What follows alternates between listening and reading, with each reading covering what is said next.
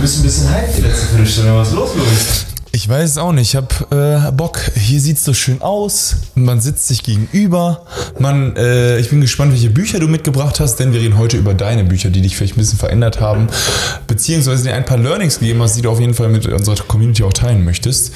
Ähm, willst du mal sofort losschießen? Ja, äh, wir haben ja letztes Mal äh, schon, wir haben, wir haben gedacht, wir reden mal über Bücher ähm, und haben dort über zwei Bücher von dir gesprochen. Das war einmal Das Café am Rande der Welt und den Daily Stoiker, die du einfach gut findest, die du empfehlen würdest. Ja, bei mir ist es nicht so philosophisch.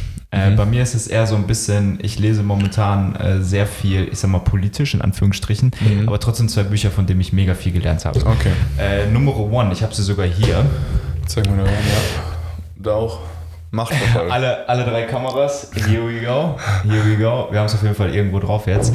Ähm, das ist Machtverfall. Das Buch heißt Machtverfall von Robin Alexander. Robin Alexander ist äh, Chefreporter bei der Welt. Mhm. Ähm, nicht immer ganz unumstritten, weil er hin und wieder ja auch mal, ist so der Vorwurf zumindest, in das politische Tagesgeschehen eingreift. Äh, da gibt es ja diese geile Story, wo in einer äh, CDU-CSU-Sitzung, ähm, wo es äh, ein bisschen heiß herging mhm. und es um die naja, vermeintliche Spaltung der Partei geht, wenn man sich ein bisschen überworfen hatte intern. Ähm, er irgendwie so gute Connections hatte, dass er mit äh, Mitgliedern aus der CSU, ähm, also von der CSU und von der CDU gleichzeitig geschrieben hat und die in diesem Raum saßen und ähm, dann war er quasi so und hat das immer getwittert und äh, hat damit äh, unmittelbar Einfluss genommen auf die beiden Sitzungen. Die CSU hat sich beraten, die CDU hat sich beraten, danach sind die wieder zusammen, haben diskutiert, finden wir eine Meinung, sind wieder in die verschiedenen Räume. Aber die haben alle ihm geschrieben, die, die Politiker und und das hat er live getwittert. Das heißt, ähm, er hat dann beispielsweise was getwittert, was gerade die in der CDU diskutieren und die CSU-Leute wussten das dann und andersrum auch. Und somit hat er diese, diese Verhandlungen, diese Diskussion, diese Parteien maßgeblich mitgelenkt. Ähm, diese Tweets sind dann auch am nächsten Tag als Headline straight die Tweets auf auf der, der, Titelseite der Welt gelandet. Mhm. Ähm, und somit ist er quasi live in einem politischen Entscheidungsprozess, sind Informationen bei ihm zusammengeflossen, die die anderen Politiker gar nicht hatten. Und so konnte er mit ein bisschen böser Unterstellung, die man jetzt einfach mal reinbringen kann, ob gerechtfertigt oder nicht, konnte er Dinge maßgeblich mit beeinflussen. Beziehungsweise bei ihm sind die meisten Informationen zusammengelaufen. Äh, das jetzt mal als grobe Fassung, aber das wurde mal kritisiert. Andere fanden, das ist, das äh, ist wichtig im Journalismus. Die andere Seite fand, naja, das ist keine ausgewogene Berichterstattung. Mhm. Er konnte darüber kein Bild machen. Er konnte die Fakten nicht recherchieren. Er hat es mhm. eins zu eins so weitergegeben, was die Politiker ihm geschrieben haben. Bei WhatsApp hat dabei eine Currywurst gegessen und das so rausgehauen. Mhm. Naja, äh, aber ansonsten ist Robin Alexander ein Schwergewicht der äh, politischen Journalie in und um Berlin. Kann man nicht anders sagen. Und seine beiden Bücher, das erste ging um die Flüchtlingskrise 2014, 2015. Ähm, ich weiß gar nicht, die Getriebenen hieß es, mhm. genau. Und diesmal ist es Machtverfall. Mhm. Ähm, ein Buch, was sich für. Wäre gar kein Buch, was du lesen würdest, oder? Auf keinen Fall. Ja, genau. Man muss sich so ein bisschen, ich habe schon gedacht. So unsexy. Man muss sich ein bisschen damit, ähm, ja.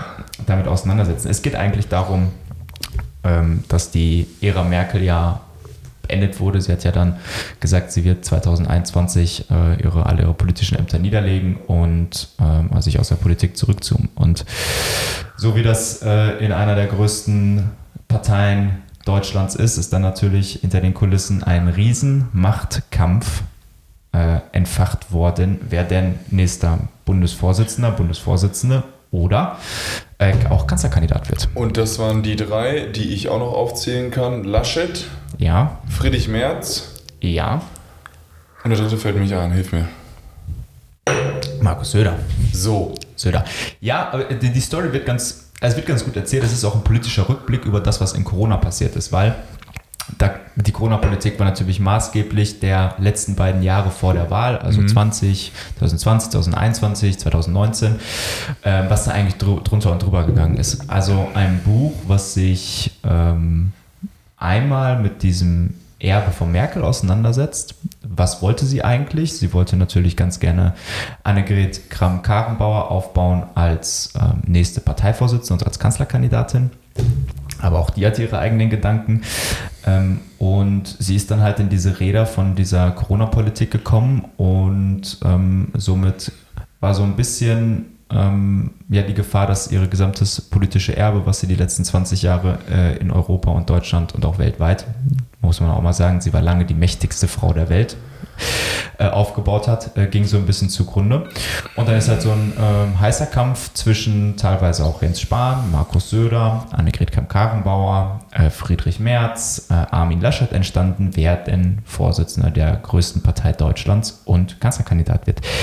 Es ist einfach unfassbar interessant, ähm, was im Hintergrund alles passiert. Mhm. Es ist unfassbar interessant, mit welchem Feingefühl und welcher detaillierten, detaillierten Planung Politiker und auch Kampagnen gefahren werden, aber auch mit welcher Naivität auf einmal dann trotzdem gehandelt wird und die Dinge dann funktionieren oder auch nicht funktionieren. Mhm. Also es ist ein Buch, was politische Entscheidungsfindung zeigt. Es ist ein Buch, was Machtbesessenheit im vollsten Maße zeigt ähm, und es lernt einen so ein bisschen zu verstehen, wie Politik eigentlich funktioniert. Und leider hat es mir die Augen geöffnet, dass Politik ganz, ganz, ganz, ganz wenig so funktioniert, wie wir sie denken. Mhm. Könntest du mir, also kann ich mir vorstellen, dass es auch so ein paar Behind-the-Scenes-Ausschnitte gibt? Durchweg. Okay. Durchweg. Das wäre mal ähm, interessant. Es stellt sich natürlich immer die Frage, weil auch viele wörtliche Dialoge von Politikern beispielsweise sind, ja. ähm, wo man sich fragt, okay, wo kann Robin Alexander das wissen? Ähm, Wenn es ganz abstrakt war, da waren dann Gespräche, ich weiß nicht, von ähm, Armin Laschet und einem auf einem Balkon und einem anderen Protagonisten. Ich weiß nicht mal, wer es war. Und ähm, dann ergänzt er hin und wieder auch, woher er das hat. Mhm. da war es ein ein befreundeter Journalist, der am Balkon weiterstand und größten Teile aufgeschnappt hat. Äh, andererseits ist er unfassbar gut vernetzt. Er ist mit den Kanzlern und mit den mhm. Ministern natürlich immer gereist, in den Regierungsflugzeugen, hat viel mitbekommen, äh, hat ein Wahnsinnsnetzwerk in die Wirtschaft, in die Politik, in die Journalie, in die Mitarbeiter der Politiker, spricht selber viel mit den Politikern und da kannst du natürlich viele Informationen sammeln. Ob die Wortdialoge, die hier sind, dann immer so gefallen sind, bei beispielsweise den äh, Ministerkonferenzen oder ähm, wirklich eins zu eins vier Augengespräche, das ist immer so eine Sache. Aber er ich kann sich mit Sicherheit einiges aus verschiedenen Quellen dann immer herleiten. Also man muss das auch mit gewisser Vorsicht genießen. Aber was, wir haben ja ganz, ganz oft über auch äh, Meinungsfreiheit uns geredet und das ist ja eigentlich ein Beispiel dafür, dass wir, dass man überhaupt so ein Buch rausbringen darf, wo mhm. man so vielen Leuten in die Küche reinrennt, weil mhm. der wird ja ganz schön viele Sachen mit offengelegt haben, ganz schön viele Dialoge, auch Charakterzüge und ähm, auch diese, diese Streben nach Macht und was du jetzt gerade auch gesagt hast, dass sozusagen auch nicht alles so läuft, wie man sich das gerne vorstellt oder wie man es gerne hätte in der Politik dass man das in einem Buch verfassen kann, dass das Spiegel Bestseller wird. Da gibt es okay, klar, alle demokratischen Länder, in denen man das machen kann, aber auch viele andere Länder, da wird auch in den USA, könnte ich mir vorstellen, dass nach so einem Buch, dass da so geklagt wird und dass ja, das erstmal aus dem Verkauf ja noch eine gewisse Meinungsfreiheit, aber wenn du mal in viele, ich sag mal, alles, was mal so Richtung Russland und Co., ja, was Richtung viele klar, asiatischen Staaten ja, geht, da wirst du die Journalie wahrscheinlich gar nicht so nah an die Politik ranlassen, dass überhaupt ja. so ein Buch entsteht. Und wenn so ein Buch entsteht, dann wird es zensiert oder vom Markt geholt. Genau. Also da gibt es genug Beispiele. Ähm, und dann wird es, bevor es in den Druck kommt, noch einige Male nachgelesen und nachgebessert. Es, was es mich auch äh, zu verstehen gelernt hat, ist, dass der, der Job eines Politikers ist teilweise doch verdammt schwer. Mhm. Und äh, man, man anhand dieser Corona- Krise der Pandemie äh, wurde mir bewusst, wie das in dem Buch auch dargestellt ist, dass die Situation war für jeden Politiker neu. Mhm. Wir haben ja die Politik brutal kritisiert für das, was sie machen. Es waren immer die falschen Maßnahmen ja. zum falschen Zeitpunkt am falschen Ort.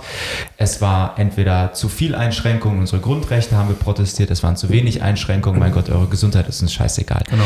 Aber dadurch, dass das übereinander gefallen ist, dieser Machtkampf in der CDU und diese politische äh, Krise mit der Corona-Pandemie, ähm, hat wirklich gezeigt,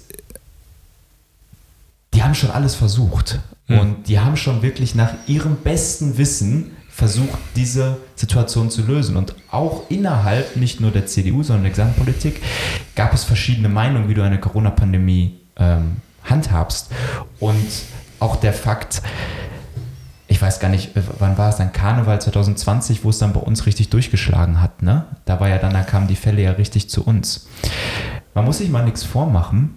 Ein halbes Jahr vorher, ein halbes Jahr vorher, hat sich Angela Merkel und Helge Braun, ihr Kanzleramtschef, bereits mit dem SARS-2-Virus auseinandergesetzt, also mit Covid. Ähm, da haben das viele noch gar nicht ernst genommen. Da haben die beiden, die beiden, sie ist natürlich Naturwissenschaftlerin, die haben sich in, in Forum und auf ähm, über Gesundheitsämter weltweit schon bereits ähm, Meldungen, die dort kursiert haben, die viele aufgrund der geringen Zahlen einfach ignoriert haben, haben die beiden sich schon damit beschäftigt? Und haben die beiden versucht, das zu verstehen? Ähm, und sich unglaublich viel da reingelesen, wo noch keiner über Corona gesprochen hat. Äh, das, das war nicht so, dass es für, die, für, für, für Merkel und ihr Team im Februar, März neu war, als die Pandemie zu Ja. uns kam. Äh, das, ist, das ist nicht richtig. Ähm, dass, dass es in der Vehemenz kam, das war brutal. Aber genau das wird hier drin, hier drin erklärt, wie, wie, wie früh man auch über Sachen Bescheid weiß, teilweise, und sie dann versucht richtig einzuordnen. Ist es wert, da viel Zeit reinzupacken? Entwickelt sich das, entwickelt sich das? Es wusste kein Mensch. Ja. Also man, man lernt auch Menschlichkeit des Politikers zu verstehen. Man lernt Okay. Fehler eines Politikers zu verstehen, weil Entscheidungen offengelegt werden, ähm, wo man immer gedacht hat, boah, Alter, wie, wie, wie kannst du das machen? Also, wie kannst du diese Position vertreten? Aber so halbwegs dann auch erzählt wird und versucht zu erzählen wird, naja, wie kommt es dazu, Das dass Motiv. XY diese, genau, diese Position vertritt? Und dann denkst du dir so, okay, ja, aus den Gesichtspunkten ich kann das schon verstehen Ja, dann. ja. Ähm, ob es dann trotzdem noch das Richtige war. Ja, Klar. I don't know, aber du verstehst die Motive. Und was es mich gelernt hat, ist dieses plumpe, dieses plumpe Kritisieren in der Politik ähm, nicht immer, nicht immer so einfach ist. Hm. Interessant. Nee, cool. Finde ich, finde ich super interessant. Ich habe halt immer so ein. Also ich. Ich bin manchmal vielleicht auch Op- Opfer der ähm, Einfachheit. Und dass ich dann auch sozusagen grob ein Verständnis habe, das Grundgerüst, mich gar nicht auf Schlagzeilen so weit einlasse, das ist, geht mir eh immer vorbei, wer jetzt was gesagt hat und oh, das ist jetzt ein Riesenskandal und so weiter. Im Endeffekt glaube ich, dass sich die Grundzüge einer jeden Partei zum Beispiel auch nur langsamer verschieben oder ne? dass man da ein bisschen Updates hat. Aber ich bin jetzt sozusagen auch nicht immer daily, schaue mir eine Schlagzeile an und bewerte das jetzt negativ für eine Partei, weil gerade jetzt äh, die irgendeinen Blödsinn gemacht haben. Ich bin halt eher so, okay, grob, welche Richtung. Entweder muss man so machen, also meiner Welche Meinung Grund- entweder, entweder grob und dann eine- Grundüberzeugung genau, vertritt jetzt ein Grundüberzeugung, Politiker oder genau. eine Partei oder eine politische Richtung. Genau, entweder man geht nach Grundüberzeugung oder man geht halt wirklich so tief rein, liest solche Bücher und vers versucht die Menschen noch viel, viel komplexer zu verstehen. Aber dieses halbe, immer nur Schlagzeilen lesen und dann so ein bisschen ge, ja, von, von den Medien auch so ein bisschen hin und her geschaukelt zu werden, je nachdem, wer gerade irgendeinen Blödsinn macht, das ist dann halt schon wieder vielleicht, vielleicht schwierig, oder? Geile Überleitung, weil dann kommen wir zum zweiten Buch. Geil. Ein Satz noch zu Robin Alexander. Ja. okay, man muss es wirklich mit Vorsicht genießen. Nicht, dass hier jetzt 80 Prozent nicht stimmen können, aber wo der ein oder andere Dialog herkommt und ob er wirklich so gefallen ist, der Inhalt wird vielleicht passen, aber ob es der Wortlaut ist. Und man muss auch noch mal never sagen, der hat zwei Vornamen. Ja, ist ein, äh, ist ein geiler Name, habe ich nie drüber nachgedacht. Ja, Robin weiter. Alexander, jo, stimmt, du hast recht. Äh, Schlagzeilen lesen Ja. ähm, und von Schlagzeilen leiten lassen. Äh, Precht und Wälzer. Geil. Ah, Äh, die vierte Gewalt. Mm, mm. Ähm, Krass, dass du das aussuchst, weil da habe ich ein bisschen ein paar Dialoge und Diskussionen mitbekommen. Weil du hast jetzt, ähm, du hast gerade die Überleitung perfekt gegeben, besser hätte ich sie selber gar nicht machen können. Ja, es ist ein, es ist ein Buch über die Entwicklung der Medien und eigentlich eine Kritikschrift an die Medien, an die Ja. Journalie. Ähm, was natürlich, wenn man sich mal so im Internet und sowas die Kritiken anliest, äh, durchliest, natürlich wenn du die Journalie kr- kritisierst, berichtet die Journalie nicht gerade gut über dich. Also was viel, was in vielen, vielen ähm, äh, Medien zerrissen wurde. Ist natürlich klar, ähm, wenn, wenn eine Kritikschrift über, äh, über den Gießener Basketballverein kommt, werden 80 Prozent der Fans natürlich auch sagen und Mitglieder, äh, ja. was das. Aber so, so ist das und ich glaube, dessen waren sie sich auch bewusst, aber ja. ein sehr lesenswertes Buch. Es okay. ist an manchen, an manchen Teilen ein bisschen überzogen. Ja. Ähm, definitiv auch das. Äh, mit den offenen Augen muss man reingehen, aber ich glaube, es ist bewusst so zugespitzt, weil es wenige Bücher gibt, die die Journalie so kritisieren. Mhm. Und da ist genau der Punkt. Viele lassen sich mittlerweile von den es wird nur noch die Überschrift gelesen mhm. und äh, das ist catchy und äh, davon lässt du dich nachher auch in deiner Meinung leiten. Ein Kritikpunkt ist unter anderem des Buches ähm, die ähm, die Unausgewogenheit der Berichterstattung, die mhm. entstanden ist. Ähm, man, da gab es auch ein, zwei Studien zu, dass, jetzt lehne ich mich weit aus dem Fenster, wird vielen nicht, vielen nicht gefallen, heißt aber nicht, dass ich die Meinung vertrete. Die Journalie ist laut der einen oder anderen Studie zu großem Teil grün und Rot, also Grün und SPD, also eher linkslastig besetzt, was sich durch viele, viele, viele äh, Berichterstattungen zieht. Die Unausgewogenheit wurde festgemacht an Corona-Maßnahmen oder beispielsweise auch an den Waffenlieferungen der Ukraine, also mhm. ein aktuelles Buch. Ja. Zum Beispiel, ähm, um das nochmal einfach nochmal nahbar verständlich zu bringen, äh, Waffenlieferung Ukraine, ja, nein war die Frage, haben wir in Deutschland wochenlang, monatelang diskutiert. Die Bevölkerung war da ziemlich unausgeglichen, äh, war da ziemlich ausgeglichen, war da ziemlich 50-50, ja, die ganzen. Meinungsumfragen, man hat gesagt, Ma waren, war ein, waren 50, 55 Prozent für Waffenlieferungen, dann waren auf einmal 50, 55 Prozent gegen Waffenlieferungen. Also irgendwie war es, war mhm. es ziemlich unausgeglichen. Was wurde aber in der Journalie berichtet, in den Leitmedien? Welche Artikel sind dort gefallen? Die Artikel, wir müssen unbedingt Waffen liefern. Die Ukraine braucht unsere Verstärkung, Putin, äh, Angriffskrieg, bla bla, die müssen sich verteidigen können, wir müssen die westliche Welt verteidigen, wir müssen den Waffen schicken. So, ja. und das wurde ausgewertet. Und ein, ich habe den Prozentsatz leider nicht mehr im Kopf, aber weit über 50 Prozent, weit mhm. über 50 Prozent der Leitartikel in den Leitmedien, also in den großen, in den großen Medienhäusern, die das meiste abdecken. Also wir sprechen hier von, von Welt, also vom Axel Springer Verlag, sprich Welt und mhm. Bild. Wir sprechen vom Spiegel, wir sprechen von, äh, von der Frankfurter Allgemein, vom Handelsblatt, also von, von diesen hier. Sprich, mhm größtenteils pro Waffenlieferung.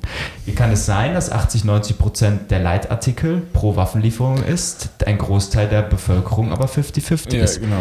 Das war auch bei vielen Corona-Entscheidungen so. Lockdown, ja, nein. Es war mhm. eine sehr unausgewogene Stimmung mhm. in der Bevölkerung. Die Medien hatten aber immer ein Narrativ.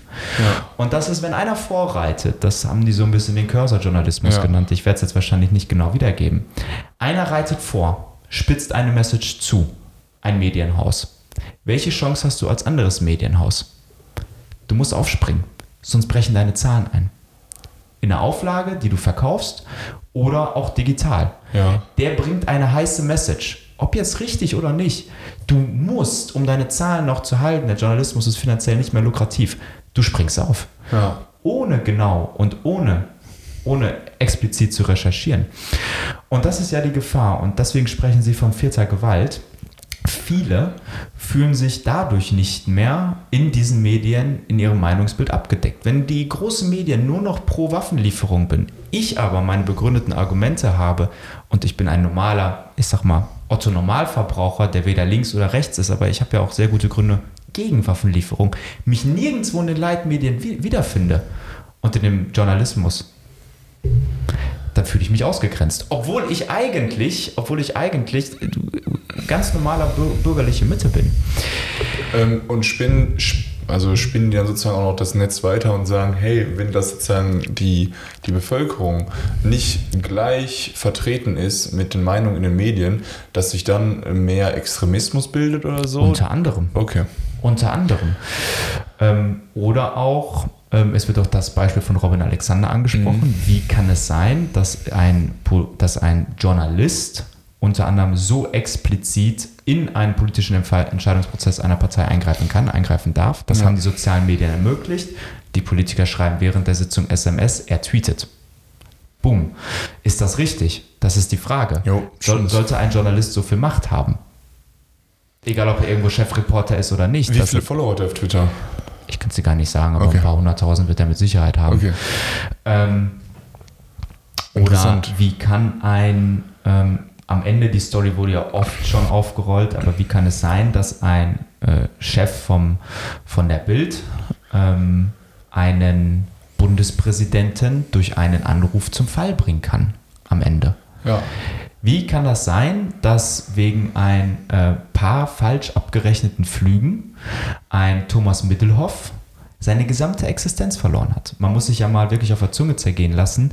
Thomas Middelhoff ist in Deutschland, war einer der erfolgreichsten Manager, war einem, ein Aushängeschild der deutschen Wirtschaft und ist ins Kreuzfeuer geraten für diverse, diverse Dinge und hat alles verloren. Privatinsolvenzen, Job, äh, war im Gefängnis, ähm, also in so Ja. einer freien, freien Vollzug, glaube ich. Aber was haben die Medien daraus gemacht? Er wurde als, als das Beispiel für schlechten Kapitalismus aufgeführt. Mhm. Und jetzt haben wir mal drei, vier Jahre die Prozesse, die Gerichtsprozesse, die sich ja wirklich mit den Fakten beschäftigt Mhm. haben, abgewartet. Und was ist bei rumgekommen? Weiß ich nicht. Der Bursche wurde für ein paar falsch abgerechnete Privatflüge verknackt. Also da hat er einen Firmenflieger genutzt und hat beispielsweise seine Frau mitgenommen, ohne das zu bezahlen. Das hätte er bezahlen müssen. Das ist ein falsch abgerechneter Flug, der über die Firma bezahlt wurde. Dafür, das war das Einzige, wofür der am Ende belangt wurde. Aber er ist verbrannt. Komplett. Komplett. Wirklich komplett. Kann man da nicht mal einen Gerichtsprozess abwarten? Das wäre mal eine Idee. Genau. Ähm, Kachelmann. Ja, Kachelmann mal wurde freigesprochen. Ja. Wurde freigesprochen. Jetzt spricht man natürlich davon, okay, ähm, wenn dich ein, dass sich eine einzelne Person, ähm, das hat jetzt ein bisschen weniger mit dem Buch zu tun, Ja. darum geht es da auch nicht, aber ähm, war ja der Wetterreporter, dem sexuelle Belästigung, Vergewaltigung vorgeworfen wurde, wo sich am Ende die Dinge auch als falsch erwiesen haben und er freigesprochen wurde. Was ist passiert? Der hat keinen Job mehr. der ist, der ist sein, seine ganze Reputation, der wird nie wieder im Fernsehen als, Wetter, Ja. als Wetterreporter ist am Arsch, auf Deutsch gesagt. Und ist wie schwierig ist es, du hast einmal diese, du, das ist so eingebrannt und das Image wieder aufzupolieren, boah, so schwierig. Wie kann es sein, dass ein, äh, dass in der Bildzentrale im, im, im Bild-Headquarter ein Watzke Mhm. Und ich meine ein Rummeniger Joachim anreisen, Watzke, mit Julian Reichelt da Rummenigge. sitzen. Ich weiß nicht, wer noch in diesem Konglomerat dam- damit beteiligt war. Und beschließen, die Bundesliga, in den Corona-Zeiten, die Bundesliga fängt in x Wochen wieder ein, setzt wieder ein, weil die Leute Butter und Brot brauchen. Äh, Brot und Spiele, so heißt es. Ja, äh, Brot Brot und Spiele, Sp- die ja. brauchen Unterhaltung. Ja. Und danach haut das größte Medium so etwas raus und die ganze Politik ist unter Zugzwang. Oh, wir müssen die Bundesliga Liga wieder erlauben, wir müssen die wieder einsetzen, wir müssen Maßnahmen, damit die wieder spielen dürfen. Das wurde nicht in der Politik entschieden, da Ja. die, sind die Medienhäuser vorgeprescht. Ja. Wie kann so etwas sein? Oder, nächste Kritik des Ja. Buches, ähm, wir sprechen von einem Rundfunkbeitrag, Ja. der es uns ermöglicht soll, eine unabhängige ja. Und ausgewogene Berichterstattung. Ausgewogen wurde ja schon kritisiert. Mhm. Der Rundfunkbeitrag können wir uns nicht aussuchen. Müssen davon Gehälter im Bereich von 300 bis 500.000 von ein paar Intendanten bezahlt werden? Brauchen wir über Intendant heißt sozusagen Chef des Genau, BRDs, das sind- das sind Chef so- des HR, Chef Genau, des... äh, genau, genau. Ja, ja. müssen wir müssen wir über hunderte Fernsehsender haben, um eine ausgewogene Berichterstattung zu liefern? Müssen wir über, ich weiß gar nicht, wie viele hunderte, tausende Radiosender es gibt, die staatlich finanziert sind, müssen wir tausende von Radiosendern äh, haben? Müssen wir tausende von YouTube- und Social-Media-Formate, die wir mittlerweile haben, finanzieren? Leider da sind es eben nicht tausend. Das würde ich mir wünschen, weil das ist genau das sind aber, das sind etwas, aber was auch ich- schon einige. Ja. Das sind aber auch schon einige. Und wenn man da ganz nüchtern drauf guckt, das packe ich jetzt mal in, im Bereich nicht des Buches, sondern mal meine Meinung Mhm. raus. Wenn man sich ein paar anguckt, die sind schon eher links angeordnet und kritisch gegenüber alles, was aus der Bür nicht gegenüber alles, gegenüber einigen Sachen, die aus der bürgerlichen Mitte und gegenüber ähm, aus dem eher rechten, nicht rechtsradikalen, rechten mhm. Spektrum der Bevölkerung kommen. Und dann schließt sich der Kreis wieder, ähm, warum wir so eine starke äh, Journalie haben. Und noch ein Beispiel, ein wunderbares Beispiel, ähm, wo in der Tagesschau, wo in der Tagesschau aus, ähm, ich weiß es gar nicht mehr, ob es tatsächlich Atomkraftwerke waren oder Industriekraftwerke. Ja. Aber da wurde, dann spricht ja immer die Moderatorin mit mhm. einer Seite wird ja immer so ein Bild dann von irgendwas eingeblendet. Ja. Ähm, von einer Person, über die man spricht, oder ein Firmenlogo. Und da wurden halt so diese Industrietürme, die Abgase in die Luft pusten. Ja. Und diese Abgase, vermeintlichen, in Anführungsstrichen, wurden auf diesem Bild schwarz bearbeitet. Das heißt, die Wolke, die aus diesem Turm kam, war schwarz. Aus diesem Kraftwerk kommt aber nur Wasserdampf raus. Wasserdampf. Und das Originalbild ist grau. Äh, die Tagesschau ist dafür entschuldigt und das revidiert. Ja. Aber warum machen die das? Also, was hat sie motiviert, das zu tun? Um es irgendwie anschaulich zu machen, weil sie auch nicht. Aber da kann um, ich jetzt auch mal kurz. Weißt genau, du, was das, ich meine? das sind genau die Vorwürfe, die äh, da, da drin da stehen. Da hat irgendeine Meinung gehabt, das ist schlecht. Wir machen diesen diesen Dampf, der da mal rauskommt, schwarz, ohne sich über irgendeine technische oder physische Bedeutung irgendwie klar zu werden, dass ja. das vielleicht auch einfach Wasserdampf ist. Und ja. Wasserdampf ist das Unschädlichste, was es gibt. Ja. Und so wird es so einige Beispiele geben. Was ich halt mitbekommen habe zu dem Buch, ähm, ist, dass die natürlich auch beide, der äh, Welzer und der Precht, bei Markus Land saßen und sich natürlich auch ein bisschen ein paar Gegenpunkte, ein paar Kontras anhören mussten. Unter anderem werden da natürlich genau ein paar Zeilen zitiert, die halt echt ein bisschen zu spitz formuliert sind und so weiter die und so fort. auch mal schlecht recherchiert waren. Genau. Aber ich vorweggenommen, ist ja, mit genau, Sicherheit so. Genau, genau. Ähm, und ein Punkt, der mir vielleicht da wichtig ist, ist, ähm, dass das ganze Buch oder sozusagen diese vierte Gewalt, man hat ja Judikative, Exekutive und Legislative. Legislative ist ja ähm, die gesetzgebende Gewalt, also sozusagen die Gesetze, Judikative die richterliche Gewalt, dass diese Gesetze auch sozusagen äh, oder entschieden wird, was innerhalb des Gesetzes ist und was außerhalb und Exekutive dann halt zum Beispiel genau ähm, die Gewalt zu haben mit, ich glaube, also Polizei gehört auch zu, Bundeswehr und dann halt mhm. zum Beispiel, äh, dass man ins Gefängnis kommen kann. Und die vierte Gewalt ist dann, das wird so ähm, betitelt, als genau, als wären sozusagen die Medien jetzt die vierte Gewalt, die auch so genauso viel äh, zu sagen hätten und auf dieser Ebene auf einmal wären, was natürlich schon ein Kritikpunkt in sich selber ist. Was ich aber sagen wollte, jetzt, jetzt habe ich den Punkt wieder. Markus Lanz hat dann natürlich ähm, äh, Precht und äh, Welzer kritisiert, dass ähm, diese Unabhängigkeit ähm, da sozusagen so formuliert worden ist, dass man den Rechten richtig Futter gibt. Markus Lanz sagt immer, bei mir kam noch nie in einer äh, in die ähm, Redaktion und hat gesagt, bitte mal so und so und so ähm, formulieren oder was auch immer. Das kommt alles aus deren Recherchen und so weiter. Das heißt, er hat hundertmal gesagt, dass es so unabhängig ist, dass niemand von der Deutschland GmbH oder weißt du, von, von, ja, ja. Von, von, von, von, Deutschland, da kommt und sagt, hier, formulier das mal bitte so oder äh, hab mal bitte genau dieses Narrativ. Und ich glaube, das ist wichtig zu sagen und das ist, kommen ja auch immer, immer wieder durch, dass es bei den Öffentlich-Rechtlichen schon eine Unabhängigkeit gibt und ähm, dass das sozusagen halt auch ein Kritikpunkt war, der ganz oft angeklungen ist, womit man der AfD und so wieder richtig Futter gegeben hat. Ähm, ja, was aber eigentlich nicht so ist, weil da keiner ins Dings reingeht und sagt, hier, Intendant, mach mal bitte das und das oder such dir mal die Formate aus, die genau dieses, dieses Narrativ erzählen. Das passiert nicht. Ja, ein Kapitel ähm, handelt auch unter anderem davon, wie ähm, Sachen aus dem Kontext gerissen werden. Jetzt hatten wir vor ein paar Tagen wieder das, ähm, das Beispiel, ähm, das gerade richtig ak ziemlich aktuell ist von Friedrich Merz, mhm. der in einem Sommerinterview, ich weiß es gar nicht genau, äh, gesagt hat, naja, wir müssen auf kommunaler Ebene gucken, dass wir einen Weg finden, um mit der AfD irgendwie trotzdem die Sachen voranzubringen. Wenn die auf kommunaler Ebene regieren, äh, können wir uns da nicht rausnehmen.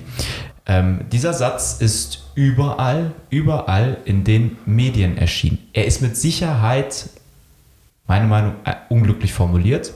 Er ist aber das glaube ich auch, nicht so gemeint, dass man jetzt auf kommunaler Ebene irgendwelche Koalitionen und Partnerschaften mit der AfD eingeht. Aber so wurde es kommuniziert. Mhm. Und wenn man ein paar, wenn man sich mal das ganze Interview anguckt, dann redet aber auch ein Friedrich Merz davon, wir müssen uns von der AfD abgrenzen. Mhm. Er redet davon, wir müssen eine demokratische Wahl, Wahl, aber auch akzeptieren. Und wenn die AfD gewählt wird, dann ist das nun mal ein demokratischer Prozess. Ja.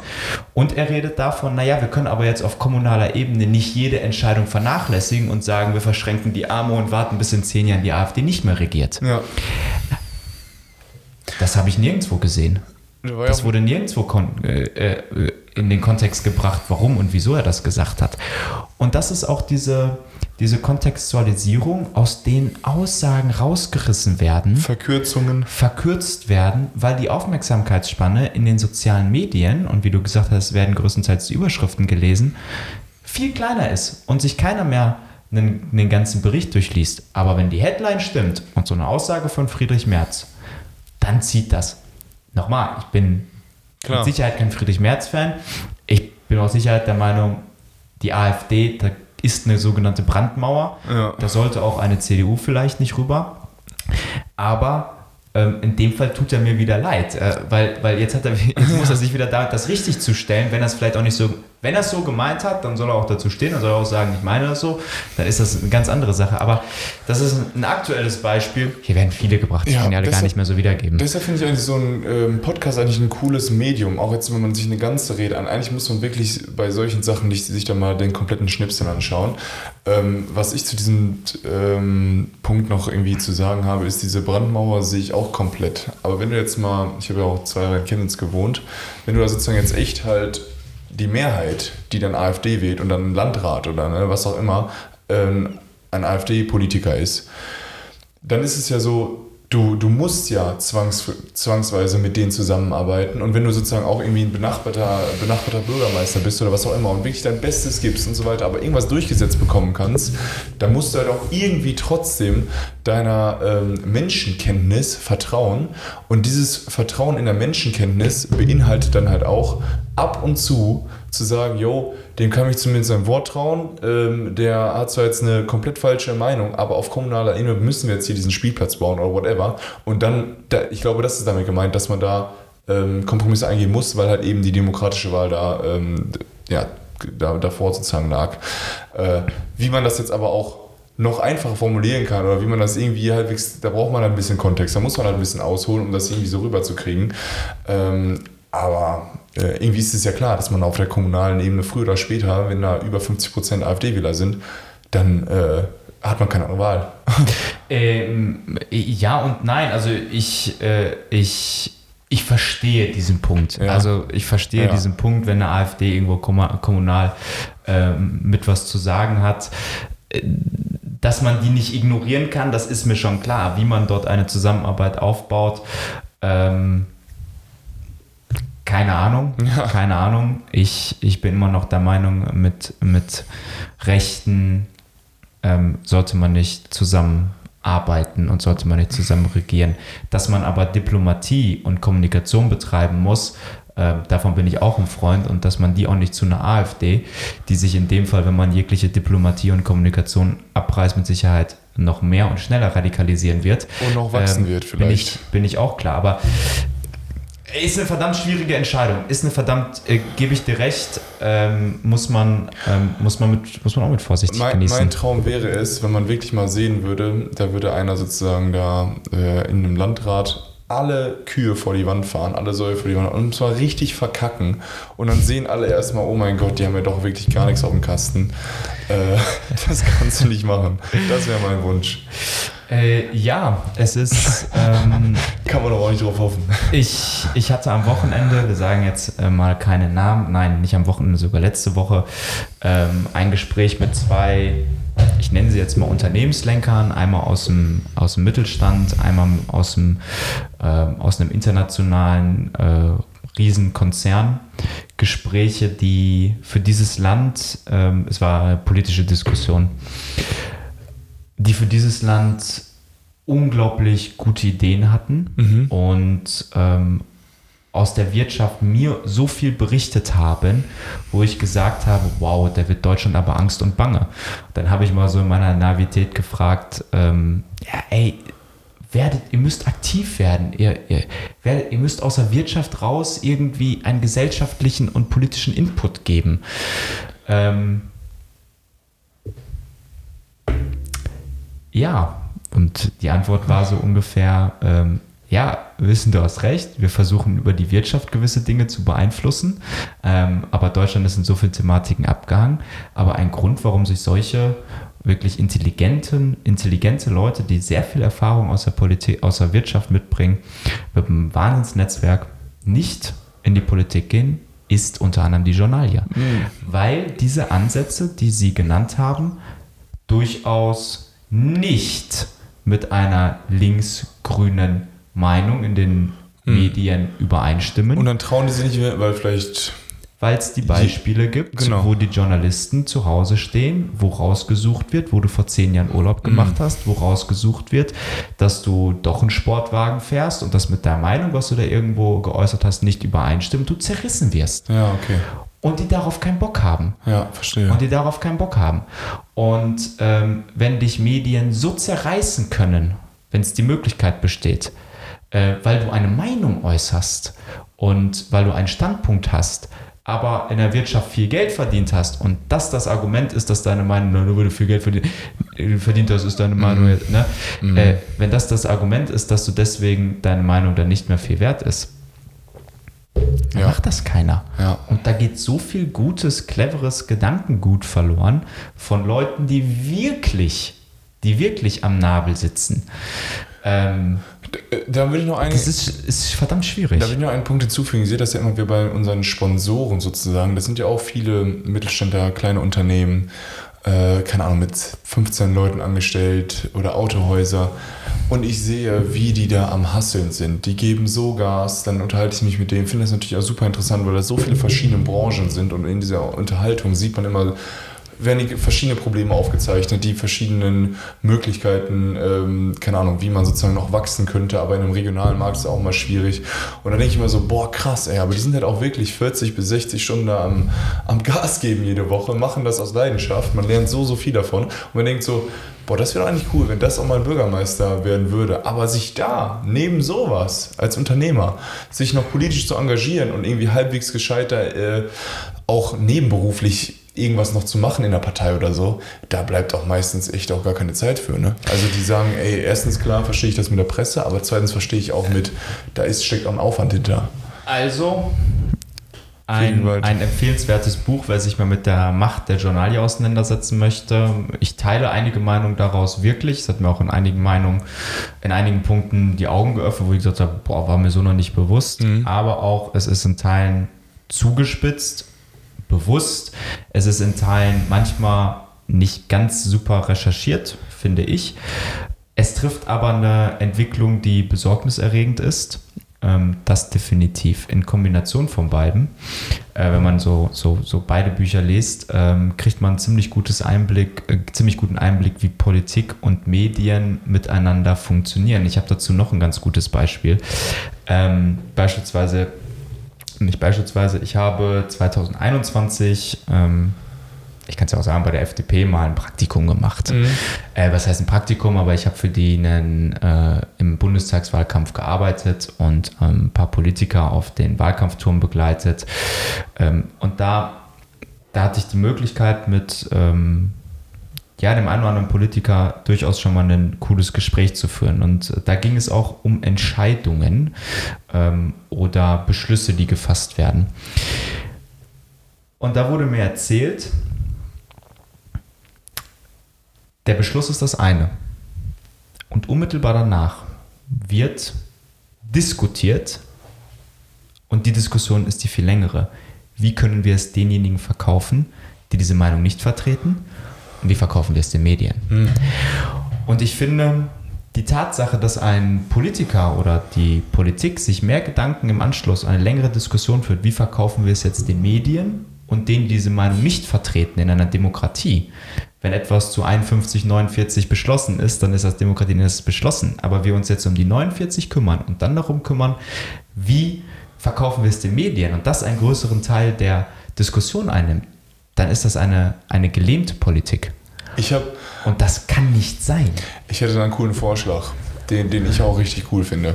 Stell dir vor, du hast ein Problem, Thematik und musst dann einen Sch- Beschluss machen. Du hast A, B, ganz einfach A und B. Dann machst du einfach für A und B Pro- und Kontraliste und die veröffentlichst du.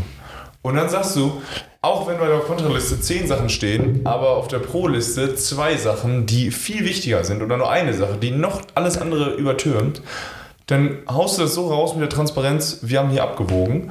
Und das ist jetzt der Beschluss, der auch nach unseren äh, Richtlinien der Pa- Partei zum Beispiel jetzt beschlossen worden ist. Und dann kann jeder machen, was er will. Du kannst Dann dazu ein landet Statement diese machen. Liste aber mit zwei Punkten weniger, die sehr wichtig sind im Internet und zwei sind raus. Weißt du, was ich meine? Ja, das ja, ist dann, okay. Aber dann das wird trotzdem wieder, cool. Stell, stell dir mal vor, da gibt es so, ein- Ja. so ein NFT von. Da würde einer sagen, jo, und dann macht man ein NFT, das du nicht, das du nicht äh, verändern kannst, wo echt die Punkte drauf sind, wo keiner, wo kein äh, Journalist noch irgendwas dran drehen eine könnte. Möglichkeit. Und du hättest Eine echt einfach eine. Pro-Kontra-Liste und sagst, äh, das ist unsere Abwägung gewesen. Das wäre cool. Das Da wird man cool. den. Aber okay. Ähm, ja, ich habe noch einen äh, kleinen Punkt, den habe ich äh, im letzten Video Erstmal die gespoilert. Frage, würdest du die lesen? Ähm, bei Blinklist vielleicht mal. Das will ich mir unbedingt mal machen und dann höre ich mir die mal auf 20 Minuten an. Die vierte Gewalt liest sich schnell. okay. Also es ist, ähm, Ja, dann gib mir das nochmal für den Urlaub mit. groß geschrieben. Hast du, siehst durch? Es, Hast du durch schon? ja, ja, ich hab's durch. Ja, okay, dann nehme ich das für den du Urlaub mit. Ähm, ey, Machtverfall liest sich spannender, Okay. weil du wirklich Spannung drin hast in diesen Ja. Entscheidungsfindungen und du behind the scenes unglaublich viel hast. Das liest sich nicht so spannend, aber es ist verhältnismäßig einfach geschrieben dafür, dass ein, ein, ein Precht vor allem ja auch mal sehr hochtrabend und sehr eloquent sich ausdrücken kann, ist das Buch doch relativ. Ja, Wälzer, äh, Wälzer aber eigentlich auch, aber Wälzer ist halt schon Ja. irgendwie auch ein cooler. Aber ist egal. Vielleicht nehme ich. äh, Hast du beide schon durch? Ja. Würdest du mir beide zwei Wochen ausleihen für den Urlaub zum Lesen? Was kriege ich? Du kriegst davon dann ähm, von mir eine Bewertung, wie ich sie fand. Das ist so ein Deal. Ist da nicht mehr drin? Und einen Kaffee. Ah, der zweite, der zweite Punkt hat gezogen. Okay.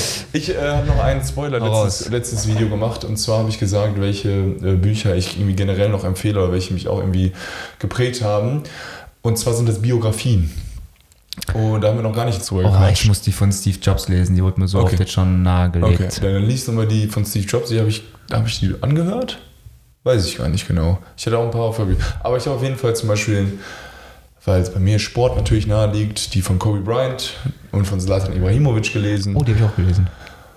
Und da musste ich wirklich sagen, so, was die Jungs für ein Mindset haben und wie weit ich davon entfernt bin. Und ich denke schon, ich bin ein harter Arbeiter oder ich denke schon, ich bin ein selbstbewusster Typ, was Zlatan Ibrahimovic angeht. Oder ich habe auch Becoming von Michelle Obama gelesen und einfach mal so, okay, krass, aus welchen Verhältnissen die kamen und wie die sich hochgearbeitet haben. Auch irgendwie eine, eine Hero-Story. Klar wird das auch immer ein bisschen heroisiert und bla bla Ja. bla. Aber so eine.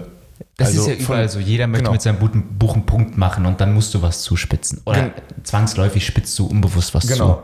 Aber so eine, so eine Biografie von einem, der dich inspiriert oder der halt irgendwie trotzdem irgendwas hat, auch wenn es nur ein Punkt ist, der irgendwie ähm, den auszeichnet, ey, ähm, kann ich nur jedem ans Herz legen, da vergleicht man, in der Biografie vergleicht man es vielleicht auch manchmal mit sich selber ein bisschen und versucht halt einfach ein paar Sachen zu adaptieren, aber mit, also wirklich von Slatan, was der für ein ungeheuerliches Selbstvertrauen hat, ähm, wirklich super, super krass. Ähm, und da muss ich halt wirklich sagen, Elon Musk, auch die, Doku, ähm, die Biografie von Elon Musk, wie der einfach mal einen 100 Millionen Exit hatte mit PayPal und dann trotzdem alle Wahnsinn. 100 Millionen in Tesla gesteckt hat und dann nochmal sich weiter verschuldet hat und nochmal mehr Geld eingesammelt hat und jetzt auf einmal eine, eine 1000 Milliarden Company gebaut hat. Ähm, da gehört schon was zu und ähm, das ist so dieses Side-Ding, was sich ähm, ja, was sich für mich auch immer, Unbedingt. immer lohnt. Wenn, wenn die. Folgen, gibt uns gerne mal Feedback, euch äh, interessieren und gefallen haben, können wir gerne auch darüber nochmal sprechen. Was ich nochmal hier zu Ja. Pretz, äh, ähm, Precht und Welzer nochmal anmerken wollte, Ja. wäre, am Ende haben sie ein Kapitel, wo sie Vorschläge geben, wie Mhm. die Medien sich entwickeln könnten. Ähm, ich hätte mir aber von zwei solchen intelligenten Menschen, ähm, die ja auch unfassbar viele Ideen haben, vielleicht ein paar mehr Lösungsvorschläge erho erhofft. Okay. Somit liest es sich mehr als eine Kritikschrift und auch ein bisschen Wut rauslassen auf die Medien, mm. statt konstruktive Lösungsvorschläge. Okay. Da kommen am Ende 15, 20 Seiten, wo ein bisschen was diskutiert wird bei dem gesamten Buch, wo ich sage, naja, wenn du erst 260 Seiten Dampf ablässt. Ich, genau, Dampf ablässt, übelste Kritik übst und dann immer so, so pseudomäßig am Ende ein paar Lösungen dranhängst, hätte ich eher gesagt, naja, man hätte auch über die Hälfte des Buches Lösungsvorschlägen divers diskutieren können und sagen können, naja. Oder erst Problem und direkt Lösung geben. Genau. Das ist auch cool. Ähm, hätte, hätte über viele Ebenen hinweg mit anderen Leuten vielleicht auch diese Lösungsvorschläge beleuchten können. Das ist mir ein bisschen zu kurz gekommen, vielleicht legen Sie dabei auch nochmal nach. Super. In diesem Sinne, also, ähm, Luis wird sie nicht lesen, äh, so wie ich ihn kenne, auch doch, wenn er sie, sie ausleiht. Ähm, wenn euch die Folge gefallen hat, gebt uns gerne Feedback und ähm, ja, dann danke fürs Zuhören und bis zum nächsten Mal. Tschüssi.